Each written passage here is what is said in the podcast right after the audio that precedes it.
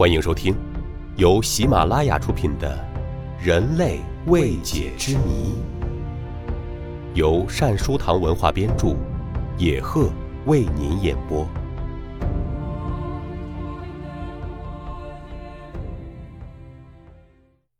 第五十一集：水底的古代玛雅人，来自水下的文明。一九九八年，世界最有名的国际潜水科考小组之一的不列颠哥伦比亚潜水小组，在墨西哥东南的尤卡坦半岛，历史上玛雅古国的所在地考察时，发现了一条结构复杂、洞穴相连的地下河流。据颇有经验的科考人员初步估计，该河流约有三千多公里长。有可能是世界上最长的地下河流。这一切让他们目瞪口呆。没想到的是，在该地下河的最深处，潜水人员竟然发现了古代玛雅人砌成的炉灶、石桌以及陶器等物。人们不禁要问：难道古代玛雅人曾经生活在水底吗？当年。该科考小组的成员从当地一个几米宽的井口潜下水去，想了解这些位于丛林中的深井常年不干且水质清纯的秘密。没想到下井后发现，该井竟然没有尽头。潜水人员潜了足有八百米长，吃惊地发现，井里面竟然是一个无比宽广的水底世界。该地下河。离尤卡坦半岛地面表层约有三百多米深的距离，其中一条条错综复杂的地下通道不知通往何方。水里有一些形状古怪、不知姓名的水生物、小鱼、小虾等，同样好奇的在他这个陌生的访问者身边游来游去，轻啄着他的潜水服。潜水员不敢走远，因此潜回井口。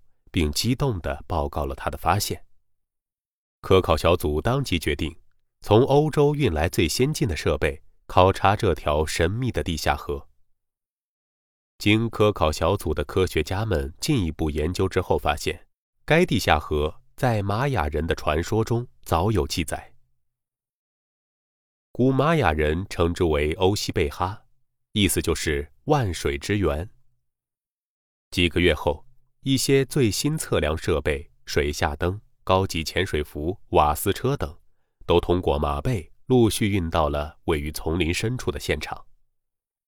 潜水员们立即全副武装，开始了考察。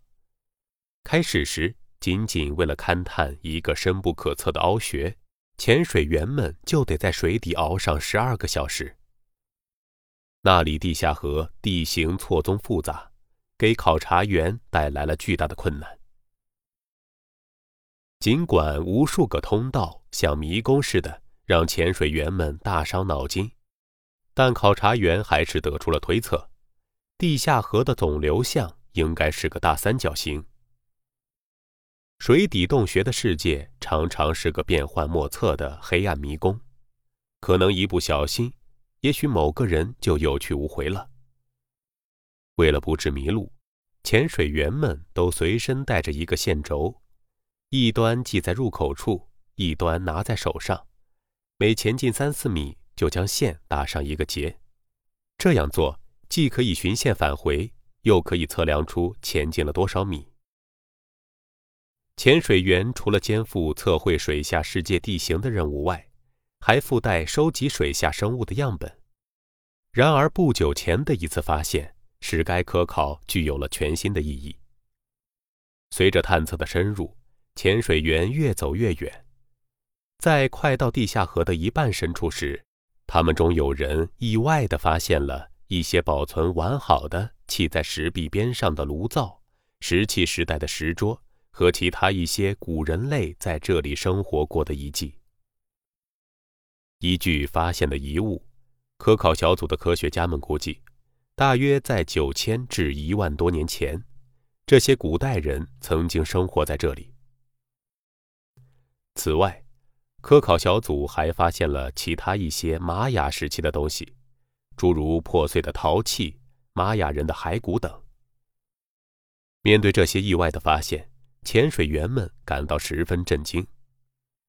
玛雅文明已经够神秘的了，但他们怎么也不会想到，竟然会在地下河里发现古代玛雅人砌下的炉灶、石凳。西班牙国家人类和历史学会的考古学家们赶来，期待对这项惊人的发现做出解释。古代玛雅人能够在水底下生活吗？美国佛罗里达州的一名考古学教授认为，在水底生活必须有类似鱼类的鳃，但他们的身体构造和现在的人类没有任何区别，因此这种假设是不大可能的。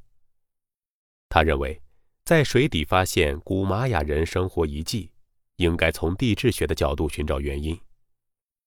在一万多年前，墨西哥尤卡坦半岛要远远高于现在的海平面，大气中的二氧化物和雨水混合形成富含碳酸的地下河水，常年累月腐蚀并雕琢出了这些洞口。起初，这里海平面继续降低。这些洞穴渐渐干燥起来，变得可以住人。随着冰河时代的结束，海平面又开始升高，这些干燥的洞穴又渐渐被海水注满，因此，古代人不得不离开洞穴到陆地上生活。但他们居住时留下的遗迹却仍旧保存在那里。洞穴和深井在玛雅人的宗教中占有重要的地位。